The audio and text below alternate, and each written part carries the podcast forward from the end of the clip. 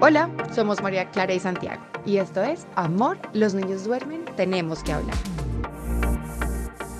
Hola a todos y bienvenidos a una nueva temporada de Amor, los niños duermen. Qué delicia volverlos a saludar aquí en este espacio que hemos construido entre Santiago y yo para hablar de temas de pareja, de los niños, de cosas que a veces no tenemos tiempo de hablar delante de los niños. Santi, bienvenido.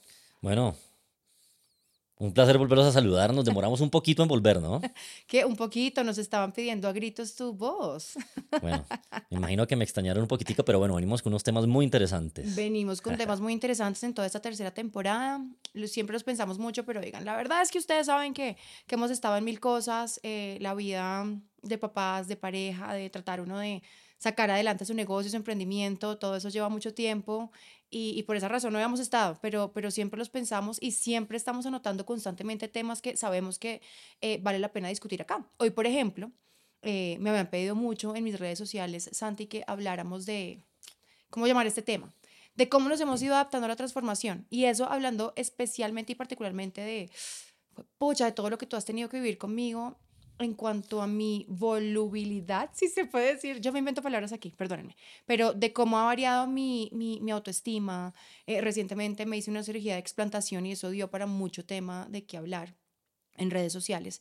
Y yo quisiera que hoy habláramos de ese tema porque, claro, nosotros hemos visto que en redes, en internet, en, en simposios, en, en, conversaciones, en conversatorios, en paneles, siempre se está hablando del amor propio desde el punto de vista de la mujer y cómo es correcto cada vez deshacernos más de los prototipos de belleza, pero jamás creo que se ha hablado, o al menos yo no lo he visto, de cómo viven los hombres o las parejas ese tema y desde el punto de vista de los hombres, porque yo creo que a ustedes les toca muy duro y muy berraco enfrentarse a que uno siempre esté de alguna forma, pues pensando en que algo tiene que cambiar en uno porque algo no está bien. Pues los cambios definitivamente, digamos, son, son, son permanentes, pero en ustedes, eh, para mí es evidente que los cambios son siempre más fuertes. Obviamente la persona que tú eres hoy en día, es una persona completamente distinta a la que yo conocí hace, no sé, 20 años. Em, pero pues nada, ahí hemos, hemos podido poquito a poquito pues, adaptarnos, pero no ha sido nada fácil.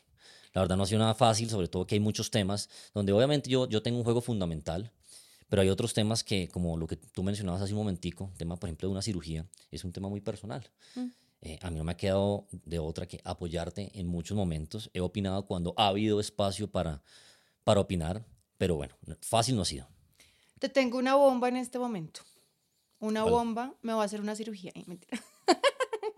Yo creo que ya ese tipo de cirugías eh, estéticas ya, yo creo que me quiero operar la nariz. No, no, no, no, no.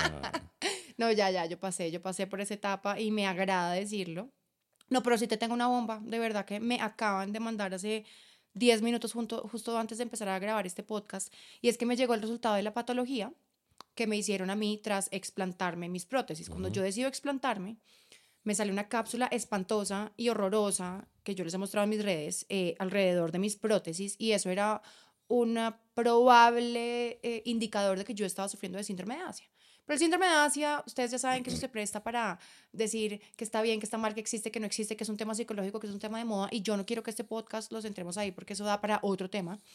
El hecho es que imagínate que me llega la patología de, de esto y me salió un resultado que, que, medio me asustó. Afortunadamente no tengo nada em, para asustarnos, digamos que no tengo células malignas o no tuve en mi cuerpo de esas cápsulas, pero imagínate que hay un indicador de que eso que se envía a patología si tiene una inflamación severa y tiene unas células horribles que se llaman EMI, no sé qué, ya te lo digo que voy a revisarlo acá, espumosas y eso es simplemente como de verdad un indicador, me dice aquí mi médico, ese resultado indica que sí tenías síndrome de Asia. Dice, el tejido cambió hasta parecerse al tejido que cubre las articulaciones. Calcula lo que mi cuerpo estaba generando alrededor del cuerpo extraño de la prótesis, que si bien afortunadamente no muestra pues, ninguna muestra maligna, eh, sí quiere decir que yo estaba sufriendo de eso y, y ni lo sabía. Y eso a mí hoy me hace pensar de verdad en cómo nos debemos nosotros eh, replantear pucha, todo lo que hemos hecho con nuestro cuerpo. Y yo sé que a veces esto suena utópico a decir como que ya amémonos como somos y esa vaina es muy difícil, porque es que a lo largo de la historia, nosotras las mujeres en particular, siento que se nos ha exigido tanto y nos metemos indiscutiblemente en cumplir ciertos estándares que el de la belleza termina siendo una carrera más. Pero realmente tú has tenido que ser víctima de, de todas estas cosas y ahora tener que, que rescatar unos pedazos míos que finalmente son como me he venido yo construyendo después de todo este tiempo y de armarme de nuevo, ¿cómo has vivido toda esa transformación? Porque tú lo dijiste ahorita. Yo hace 18 años que me puse las prótesis era una mujer completamente diferente. Sí, pero mira, mira algo bien interesante. Eso que tú estás diciendo, eso te lo dio a ti el tiempo y la madurez. Eh, eso a ti nadie te lo iba a decir. Tú solita te tenías que dar cuenta de ese tipo de cosas. E, en, en, esta ocasión fue más o menos a la brava. Yo me acuerdo que hace dos años tú te eh, explantaste y te, o sea, te cambiaste de prótesis más bien. Y yo en ese momento te pregunté, María Clara, eh, tú me preguntaste, Santiago, ¿será que me quito las prótesis de, de manera definitiva? Y yo creo que esa pregunta, pues para mí, o sea, a, mí me entró por uno y me salió por otro en el sentido de que yo no era quien tenía que responder esa pregunta. Esa pregunta la tenías que responder tú misma. Yo simplemente te dije, ¿qué es lo que tú quieres? A mí la verdad, si tú tienes tetas o no tienes tetas, no importa un bledo. ¿Sí? O sea, yo ya te acepto como tú eres. Sí, para mí todo está perfecto. Es cómo te sientes tú. Y las respuestas que tú me diste en ese momento fueron unas respuestas muy evasivas.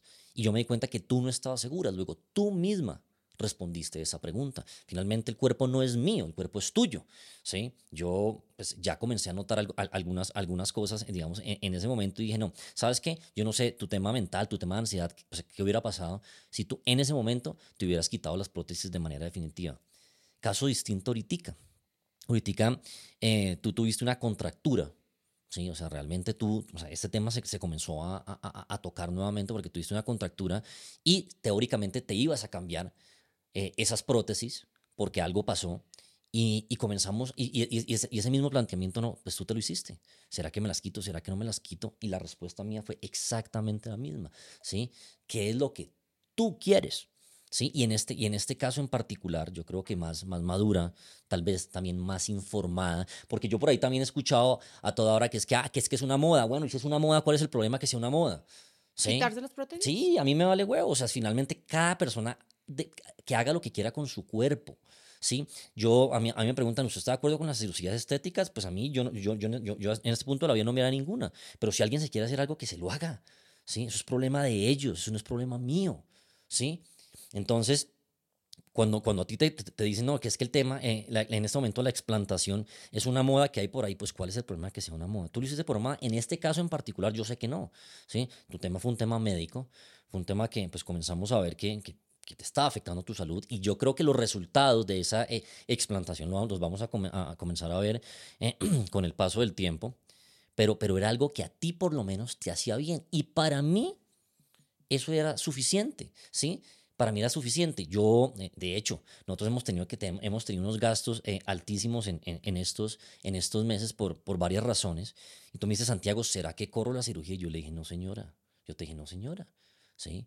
Hay cosas que son prioridad, la parte médica para mí es prioridad, ¿sí? Y pues hombre, si toca dejar de hacer otras cosas, pues las dejamos de hacer, pero pues si tú te tienes que hacer eso, pues te lo haces. Creo que pues con eso que, que estás contando, el resultado de la patología, fue una muy buena decisión. Y sabes, este tipo de cosas las hemos vivido durante, durante muchísimo tiempo, mm. ¿sí? Cuando tenías 18 años, tú también llegaste a mí en un determinado momento a decirme que te querías hacer una cirugía y yo la verdad, eh, insisto, si tú tenías o no tenías a mí, a mí me resbalaba Sí, tú me dijiste, Santiago, yo lo quiero hacer, creo que eso sí fue una tendencia en ese momento. Sí, la misma, la, misma, no sé, eh, inmadurez, el, mismo medio en el que tú te movías, eh, te llevaron a, a, a, tomar esa decisión, pero pues a la larga no era mi problema. Sí, no era mi problema. Yo te di mi opinión en, un determinado momento y yo, yo lo acepté. Me acuerdo también como a los veintipico de años, yo no sé si tú has contado eso o creo que es mejor que tú lo cuentes. Ay, ¿me vas a echar al agua? Pues toca echarte al agua, ¿sí? Tú también te hiciste un día una, una lipo y cuando tú me dijiste una lipo, yo dije, huepucha, ¿en de dónde te vas a sacar eh, tu grasa? ¿Sí? Y pues te, pues, te, tomaste esa decisión, vuelvo y te digo, yo, yo, yo jamás me opuse, ¿sí? Porque pues no soy quien para oponerme. Eh, pero pues creo que, que nada, o sea, creo que a las decisiones, digamos, a la forma de pensar y a la decisión que llegaste en este caso de explantarte es un tema, es un tema que finalmente a uno, como dicen por ahí, o sea, los bríos, o sea, el tiempo le va a uno calmando los bríos. Entonces, pues me parece, me parece chévere. Yo no les había contado eso de la liposucción a mis 22 años. eso para mí, hoy en día, como lo veo yo viendo hacia atrás, es como, pucha, de verdad, yo estaba pero completamente desconectada de la realidad. Ahora, mucha gente me ha preguntado a mí, ay, entonces te arrepientes de haberte operado. No sé, es que uno ponerse a pensar si quiere cambiar el pasado o no de lo que uno fue, pues ya que ya fue, ya para que yo me voy a poner a contar los millones que yo me gasté en una cirugía que no necesitaba, en una cirugía que seguramente me hubiera evitado muchos problemas, como fue el caso de implantarme prótesis que me desencadenó a mí un trastorno de ansiedad, que me desencadenó a mí que mis exámenes salieran completamente enloquecidos cuando yo no sufría ninguna enfermedad, que mi cuerpo estuviera inflamado, que viviera en histeria absoluta. Eh, pero yo como lo veo es que no me arrepiento, porque bien tú lo dijiste ahorita, yo tal vez necesitaba de esas cosas para aprender. Hay gente que aprende mucho más fácil, yo no. Eh, seguí una moda, sí, seguramente en ese momento influenciada por, por lo que sea, pero a mí no me gusta echarle la culpa a nadie, a mí me gusta decir, ¿sabes qué? Porque me dio la gana, porque es que a mí nadie llegó a decirme, yo sé que a muchas mujeres sí les pasa, a mí nadie llegó a decirme es que tú sin tetas no vas a hacer, o es que tú sin estar más flaca no vas a hacer, pero es una cosa mental que yo, que yo realmente sí me he cuestionado mucho últimamente y de la cual sufrimos las mujeres y por eso de nuevo te hago esta pregunta.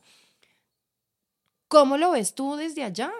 Porque es que tiene que ser demasiado jodido. Yo ahorita estoy pensando como que tú fueras tú te poseyera mi espíritu eh, de baja autoestima en mis 20 y tú me estuvieras diciendo todo el día me quiero cambiar, me quiero poner, quiero ir, quiero subir, me voy a poner la nariz, quiero hacerme blanqueamiento, eh, me voy a poner pestañas y voy a hacer una cantidad de cosas que te, que, o sea, ¿cómo sientes tú vivir con una persona inconforme? Porque de nuevo, yo lo veo atrás y yo digo, o sea, qué inconformismo tan bravo, qué cansancio. Pero sabes que yo no lo, yo, o sea, yo, yo nunca lo viví de esa manera, ¿sí? Obviamente, pues tú siempre has sido muy, no sé cómo llamarlo, como muy variable, tu temperamento, tú, o sea, tú a veces estás arriba, a veces estás abajo, y creo que en, en otros eh, episodios lo hemos tocado, tal vez eso también tiene que ver con, no sé, con o sea, tu misma formación, tu mismo tema de la ansiedad, en fin. Em, yo lo único que he tratado es como hacerte un acompañamiento en la medida de las posibles. Obviamente a veces quiero gritar, quiero salir corriendo, pero, pero es complicado. Em, no sé, creo que yo, yo, yo siempre lo que he tratado es de por lo menos no juzgarte, ¿sí? Es como de tratar de entender, o sea, de entender tú, tú, tú por qué estás llegando a esas decisiones. Yo entendí también que cuando, que cuando me metí contigo, yo comprara un paquete completo sí, que tenía cosas positivas. Que tenía 90% de locura y 10% y lo sigues teniendo, y, los, y, y, lo sigues teniendo porque, o sea, contigo muchas veces, o sea, uno no sabe dónde está parado, te cuento, o sea, lo, que hemos hablado acá, o sea, tú, yo, yo me casé contigo, tú a los, a los tres años de casarnos, tú te chiflaste, que, querías comerte el mundo y fue madre, y, e, e, ese tipo de cosas no estaba, no estaba en, mis, en mis cálculos, pero pues me tocó vivirlas, ¿sí? Después nosotros volvimos, yo sabiendo en qué me volví a meter, porque a mí nadie me obligó a volver contigo, ¿sí? Yo me metí porque, pues, no sé, tal vez estoy peor de loco que tú, ¿sí? Pero pues, pues volví y, y yo ya sé más o menos cómo, cómo, cómo es el manejo, el, el, manejo contigo. Yo siempre digo, tú eres una vieja muy cíclica, ¿sí? Tú eres cíclica, yo ya te conozco, ¿sí?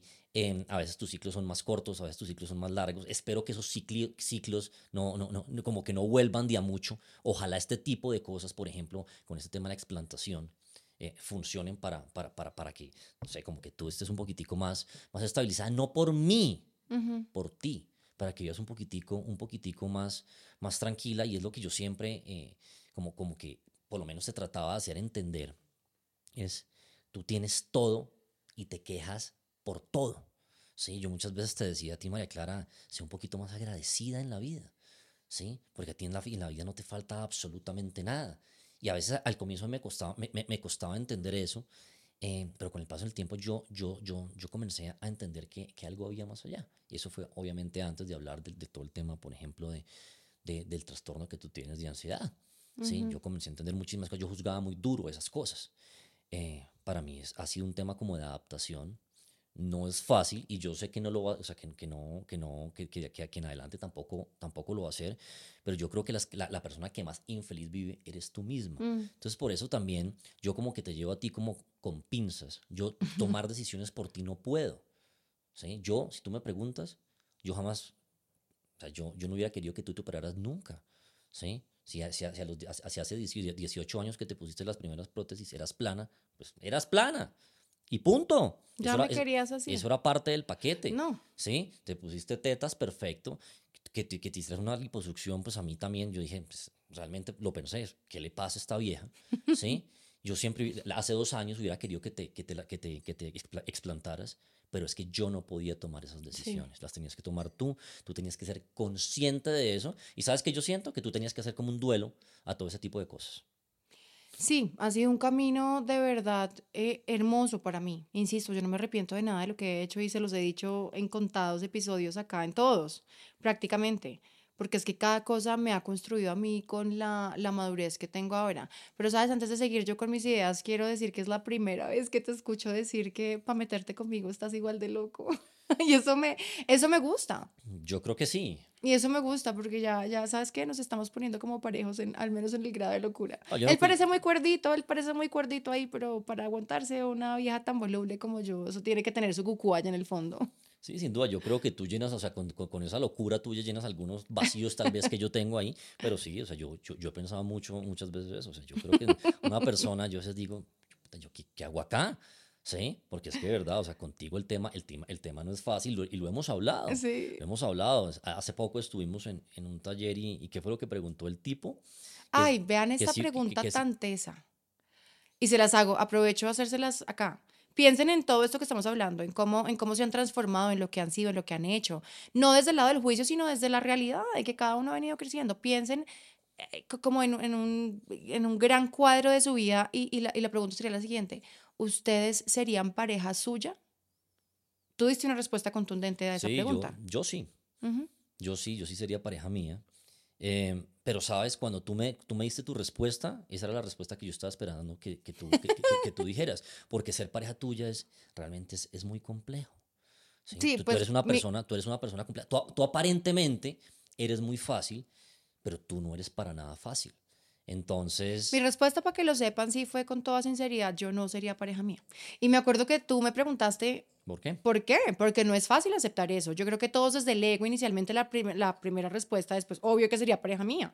Yo soy un hit, yo soy buena persona, pero es que no se trata de ser buena persona, se trata de vernos con todos nuestros problemas, con todos nuestros vacíos, con el grado de ego que tenga cada uno, con las cagadas que haya hecho en la vida.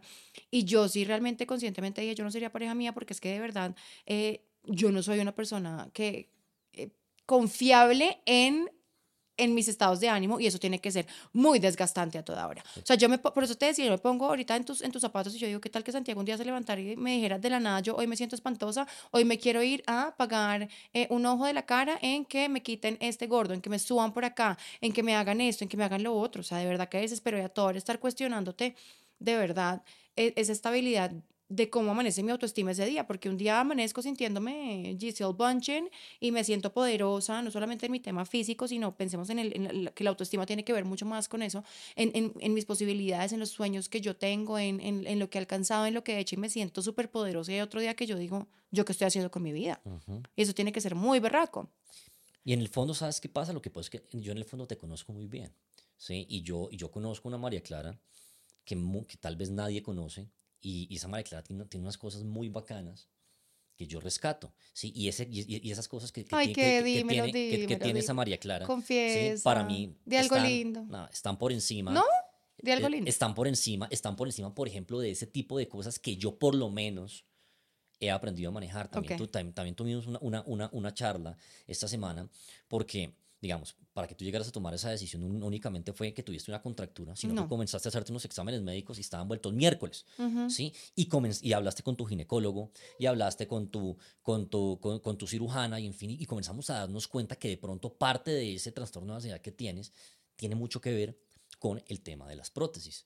Y yo te decía, óyeme, o sea, obviamente todos cambiamos, pero por ejemplo, yo hace muchos años conocí una María Clara, una María Clara que tenía unas cosas muy lindas y que esas cosas se perdieron. Obviamente todos evolucionamos. Eh, y a mí me encantaría, por ejemplo, que esa María Clara o, o cositas de esa María Clara eh, que había cuando tú eras una niña chiquita volvieran, porque es que sabes qué pasa, eso está ahí. Yo estoy seguro que eso está guardado, sí. María Clara, porque esa es tu esencia. ¿sí? Y ese tipo de cosas ¿sí? son las cosas que, por lo, en, en, en mi caso en particular, me sostienen acá. ¿sí? Porque yo te conozco, yo en el fondo te conozco y yo, y yo tal vez lo que hablábamos, tal vez por la misma loquera que uno pueda llegar a tener, ¿sí? Yo ya aprendí a pilotear eso. Y nada, y, y, y, y no es que yo, yo, hoy en día no, no, no, sufro, no hago un esfuerzo, ¿sí? Para, digamos, para poder manejar los temas contigo. Qué bonito que ante todas estas preguntas que te he hecho eh, eh, no, no hayan juicios y yo te agradezco mucho por eso y, y creo que eso es el éxito de nuestra relación a pesar de tantos tropiezos que hemos tenido de tantos cambios, de tantas cosas a las que tú has tenido que, que mm, moldearte conmigo. Porque es que ha habido, o sea, estamos hablando aquí de cosas, pero aquí, aquí ha, habido cosas, ha habido cosas feas. Muy feas. Ha, habido cosas feas aquí en, en, la relación de nosotros, pues no tuvimos una, una separación, mm. ¿sí? Y yo creo que tú me has querido mandar a mí al chorizo 20 veces y lo mismo yo, ¿sí? Muchísimas veces después de que volvimos. ¿Sí? Y, y, pues eso, es, eso después da, no sé, tal vez va a dar para otro tema, claro. ¿sí? Y es que aquí nos hemos sostenido porque ha sido voluntad de los dos. Sí, ese va a ser otro tema que tenemos por acá, pero, pero realmente sí es maravilloso. Yo, yo creo que esto al final es lo que, es lo que sí, nos hace una pareja, porque yo mira que he conocido muchas parejas que de entrada, por ejemplo, el, el, el, esposo, porque normalmente los que queremos estos cambios drásticos y amanecemos con el mico al hombro un día, que queremos ir a cambiarnos la nariz, los dientes, el brazo, el dedo, el color del pelo, somos las mujeres. Eh, es, es, mucho más común, no digo que los hombres no, no les pase, pero pero es mucho más común y entonces em, entender cómo ustedes se van adaptando a eso, a mí me parece, me parece fantástico, pero tú creo que lo has dicho perfecto, es como de qué nos estamos pegando al final, de, de, la, de la esencia de cada uno y eso es muy lindo entenderlo eh, y sabes qué, y que finalmente lo logres acompañar, porque volviendo a mi idea, hay muchas parejas que simplemente dicen no y punto. Pero está bien. Sí, porque es que... Porque no es sé si esté bien, porque también es coartar un poco el, lo que la otra persona quiere o los problemas que tenga o, simplemente que le dio la gana de hacerse una cirugía. No, no, no, yo no digo eso. Yo, yo, yo, hablo de un acompañamiento, por ejemplo. ¿Sí? O sea, es que, por ejemplo, yo he estado contigo por voluntad. ¿Sí? A mí nadie me ha impuesto nada. Pero si yo en un determinado momento este tipo de cosas no me las hubiera aguantado, por ejemplo, pues también está bien que yo en un determinado momento hubiera, dado un paso al costado. Claro, pero eso, pero eso que construye, porque finalmente creo que no es abrazar la vulnerabilidad a la que estamos expuestas las mujeres. Es finalmente yo, entiendo que te mueves en un mundo en donde se está exigiendo mucho de ti, no hablo de mi mundo en el que me muevo aquí de, de cámaras y de cosas, sino el mundo de la mujer de a pie, que yo lo soy también, y es que se me está exigiendo tanto y qué rico que tú logres abrazar como pareja esa vulnerabilidad mía de que, oye, y me levanté así y tengo la autoestima por el piso y ya sé que eso no lo va a resolver ninguna cirugía, pero pues qué chévere encontrar ese acompañamiento, porque yo, yo veo a muchas mujeres, oye, que van, es más, se los voy a decir acá, tengo una amiga que se ha hecho una cirugía de estas escondidas de su esposo. ¿Eso qué sentido tiene? ¿Eso cómo puede aportar a la relación de pareja? ¿Eso cómo puede ayudar a que yo sea un ser transparente al lado tuyo? Ni siquiera sé uno cómo carajo se esconde una cosa de esas. Sí, eso es muy complicado. Ahora, tú hablas de que a ustedes se les exige mucho, pero las que más exigen son ustedes mismas. Claro. Sí, ustedes muchas veces hablan, hablan de, o sea, es que, es que el mundo nos exige mucho a nosotras, pero realmente las que se dan palos son ustedes. ¿Mm? ¿Sí? Si ustedes, por ejemplo, hicieran, hicieran, hicieran caso omiso a ese tipo de mensajes, pues, pues creo que ustedes serían, serían la vida más agradable. Lo que pasa es que, mira, nosotros, ¿por qué lo digo yo? Nos, tú y yo llevamos juntos casi, no sé, 18 años, no sé, o más. Más. ¿Sí? Y este tema no es un tema, no es un tema sencillo, ¿Mm? porque yo muchas veces me he cuestionado ¿sí? Y porque, sabes, a mí me ha tocado hacer sacrificios muchas veces eh, como para entenderte a ti, y son sacrificios que tú no me has pedido a mí. Es yo he tomado voluntariamente la decisión de hacer ese tipo de cosas. Pero, sabes, en algún momento a mí ese tipo de cosas me generaron, me generaron infelicidad. ¿Sí? Entonces, si yo en ese, en, en ese momento, por ejemplo, hubiera, hubiera dado un paso al costado, yo creo que estaba bien.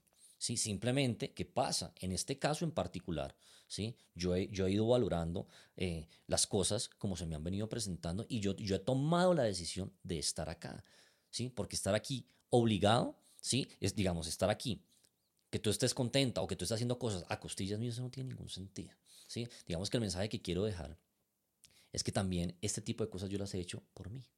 Así como tú has hecho las cosas por ti, yo las he hecho por mí.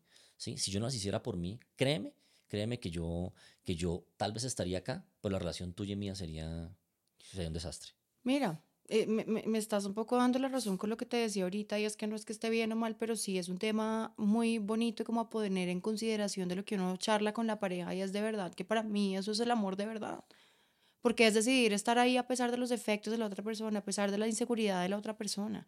Claro que si llega un punto en el que no te lo soportas y no los aguantas y esto ya te superó porque esta vieja de verdad cada ocho días se quiere hacer una liposucción, pues de verdad ya, bueno, estamos hablando de otra situación, pero qué rico sentirse acompañado y qué bien se siente poder sentar uno a hablar de sus vulnerabilidades y sus miedos con su pareja.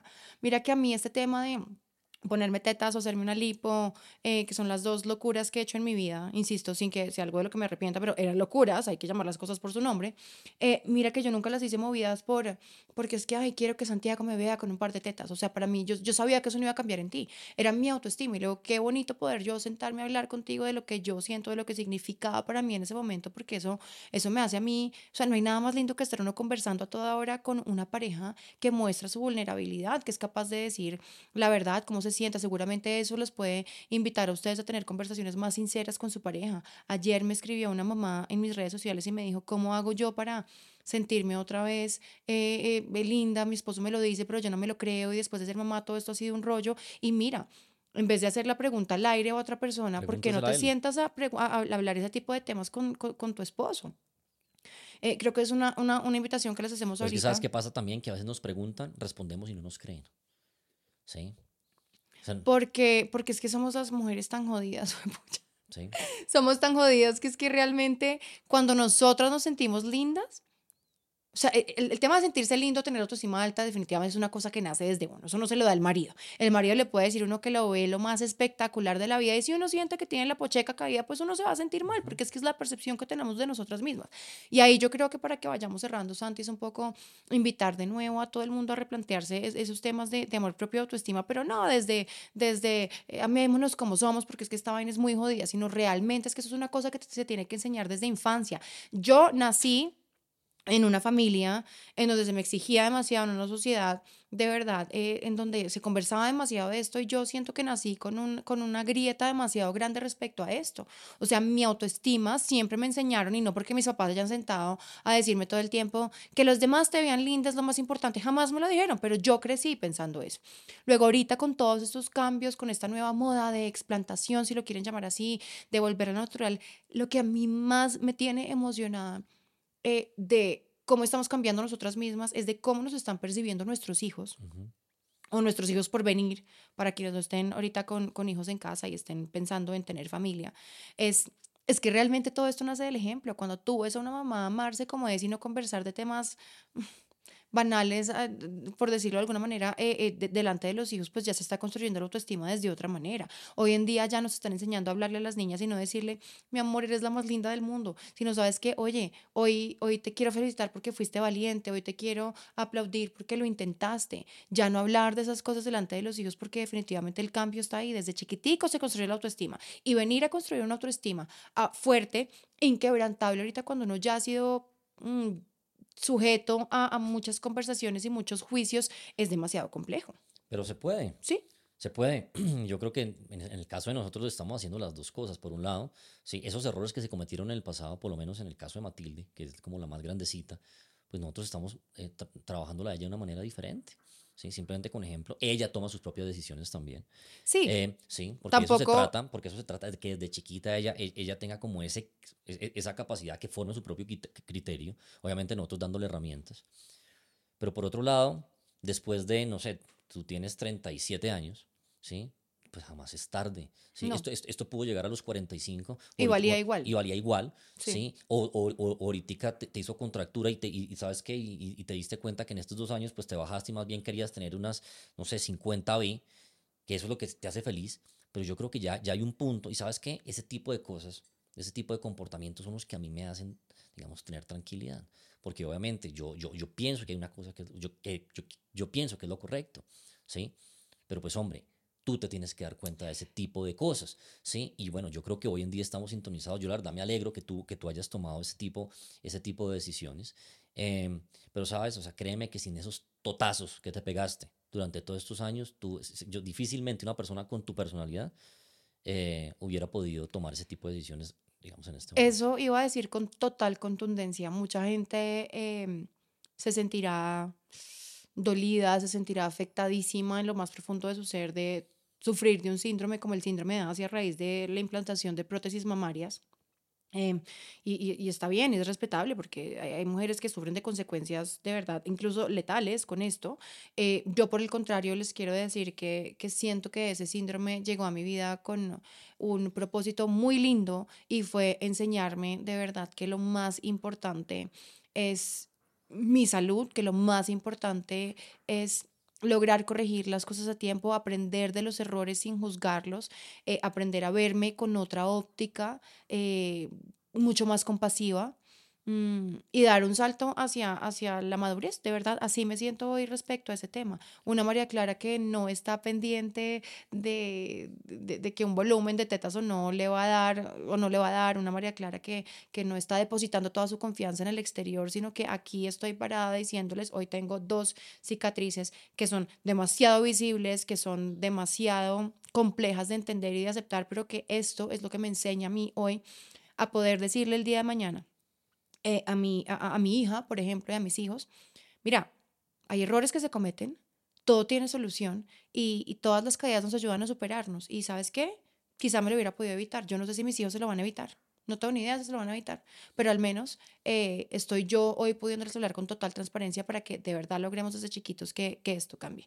Y, y, para cerrar, si quiero también de todas formas hacer un una acotación, aquí no creo que ni tú ni yo estamos diciendo que estamos en contra de las cirugías estéticas para nada, si el día de mañana mi hija de verdad porque quiere y porque esa es su decisión, se quiere operar su nariz, su oreja, su ojo, esa es su historia, es su vida, yo simplemente me limitaría a contarle mi experiencia con toda sinceridad y con total apertura, porque no se trata ahorita de decir... Eh, oh, por Dios, las cirugías, qué desgracia que existen, porque si hay muchas personas a las que esto les ayuda, entonces pues no, no nos vayamos hasta allá. Me quitaste las palabras, eso mismo iba a decir. Yo comencé el podcast diciendo exactamente eso. Aquí nosotros simplemente estamos contando eh, una experiencia, estamos contando lo que nosotros pensamos, pero pues el que, el que se quiere hacer cirugías y eso lo hace sentir bien, hágaselas. Es su vida, es su problema. Eh, si, lo, si, si, si, lo hace feliz, pues bueno, pues cada, cada, uno, cada, uno, cada uno tendrá su, su, definición de felicidad. ¿sí? Yo no sé qué es lo que está pasando por la cabeza de cada persona, si eso le genera un complejo, o no tengo ni la menor idea, eso es problema de cada persona. ¿sí? En este caso, yo por lo menos, pues me alegro que después de 20 años, ¿sí? porque esto fue un proceso, pues tú, tú hayas tomado la decisión porque creo que eh, tu salud y creo que la calidad de vida que vas a tener en adelante, pues, eh, no sé, se va a ver reflejada, pues yo creo que no, no únicamente en, pues no sé, en, como te digo, o sea, en, en, tu cuerpo, sino también en, por ejemplo, en tu, estado anímico, que es a mí lo que más, eso es lo que a mí más me interesa. Y no se arrepientan, si ya fue, si ya se hicieron, si ya cambiaron, todo ese aprendizaje, simplemente de verdad siéntese a pensar esto, cómo las puede cambiar, cómo las puede transformar eh, y tomen, tomen el riesgo de, de quererse cada vez más y, de, y de entender que hay cosas que pudieron pertenecernos en un momento y eh, hoy no son parte de nosotros y ese es el gran poder de la transformación. Les mandamos muchos besos y nos vemos en un próximo episodio de Amor los Míos Duermen.